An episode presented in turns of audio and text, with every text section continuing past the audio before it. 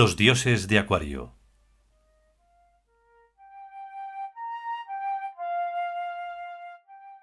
Duodécimo capítulo.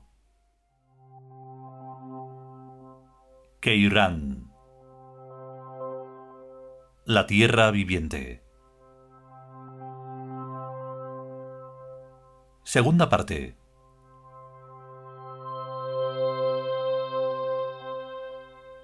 Si al menos nosotros lo viéramos, no solo en sus lentos grandes movimientos, como ahora le vemos, sino también en sus micromovimientos, en el rapidísimo hacer y deshacer de sus dedos, cada evento, por minúsculo que fuese, sería captado con su carga indicativa, y el informe amasijo de cambiantes incoherencias que es este mundo nos parecería una ciudad sólida, desierta y bien construida, donde desenvolvernos con libertad y eficacia.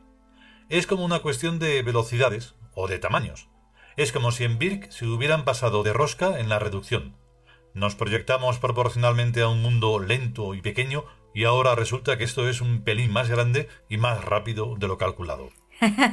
Ella se echó a reír. Nada, que vinimos a apacentar tortugas y nos encontramos elefantes. y ahora resulta que estamos hechos tortugas. Dijo Yawi. Y encima paralíticas. en el fondo, dijo Soy después de soltar una carcajada. Es así. Esta gente es mucho más rápida que nosotros, y según sus medidas, las medidas de importancia de su mundo, mucho más grandes. Pero todos, ¿eh? El más lerdo de entre ellos nos da siete vueltas, y nos aventaja, pero con mucho en la estimativa de su gente. Y sin embargo, dijo cambiando el tono, no creo que el exceso de reducción haya sido un error. Me baso en el precedente analógico. Nosotros fuimos quienes inauguramos la humanidad. Fuimos los primeros hombres. Y esta gente es la resultante genética de aquel paso. Híbridos de Dios y bestia. Bueno, pues cuando teníamos cuerpos idénticos al de aquellas bestias, puesto que nacíamos de ellas según nuestro sistema de reproducción, pero ya éramos hombres, nuestra desventaja con respecto a aquellas bestias era semejante a la actual con respecto a los humanos de ahora y fue precisamente esa desventaja la que nos obligó a encontrar el arma y a asociarnos de un modo distinto y mejor defensivo que el que las bestias tenían. Sin Hayar Soul no habríamos podido sobrevivir. Fue imprescindible una larguísima serie de afortunadas casualidades para que nuestra desventaja, entonces humana, se convirtiera en hegemonía. Tened en cuenta que en la seriación hegemónica el único excluido es el ser más fuerte del periodo anterior. A nosotros no nos conviene en modo alguno ser los hombres más poderosos de la tierra, sino los más débiles de entre ellos.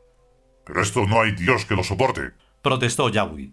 Hombre, eso está claro, ya está bien. Que bastantes milenios hemos venido rodando por los cauces de la debilidad hasta alcanzar la conscienciatud. Ya basta. Y es ahora Hayar el que tiene la palabra.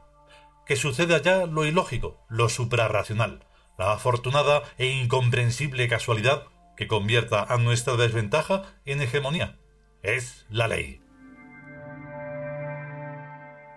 Soy sentía hervir en su pecho una sorda cólera, de siglos de dolor acumulado, de vidas enteras inútiles, de sucio contacto con la hez de la humanidad.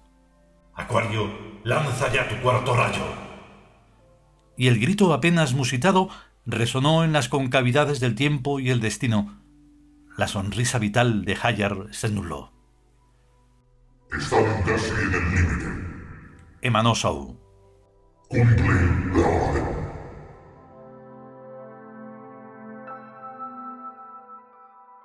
Algo, en el plácido e inaccesible Birk, la integral de un signo, se operó, y una dinámica irrevocable se puso en marcha.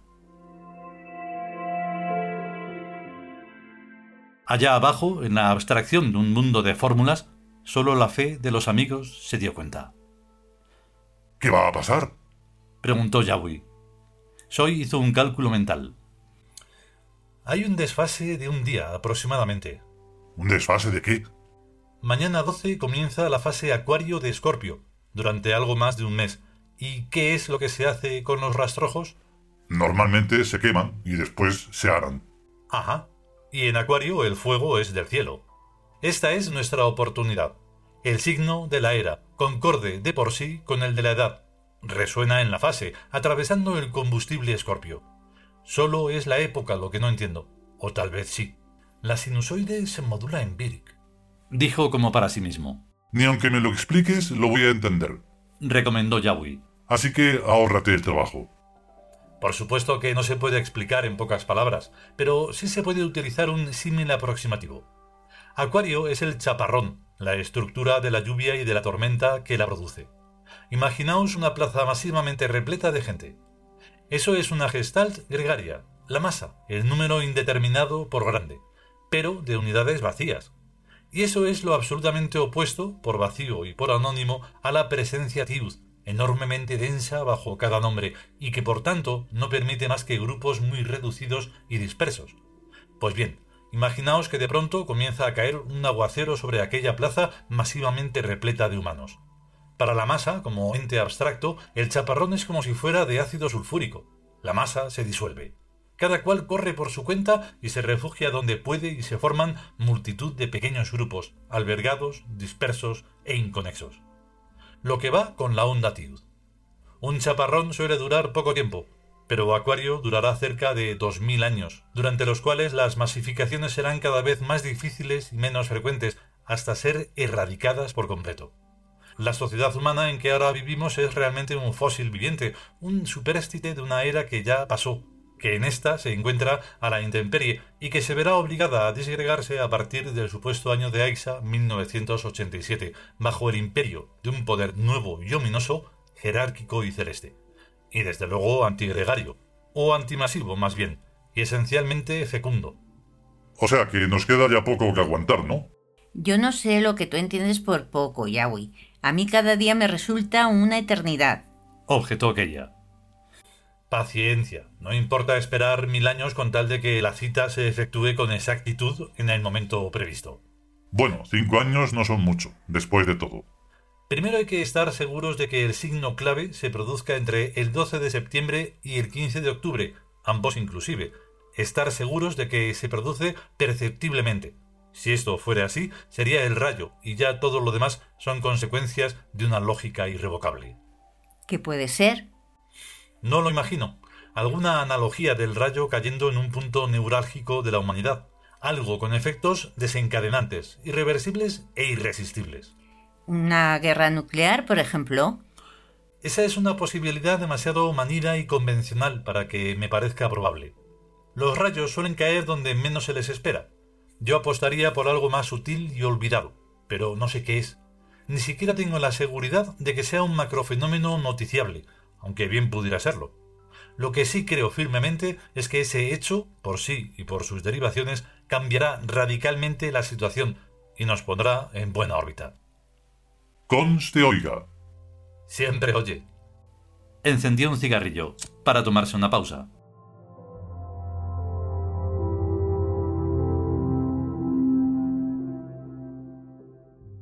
el 19 de noviembre comenzará el año de la caza. Pero ha de ser ahora, en estos días próximos, cuando sabremos quiénes serán los cazadores y quiénes serán sus presas.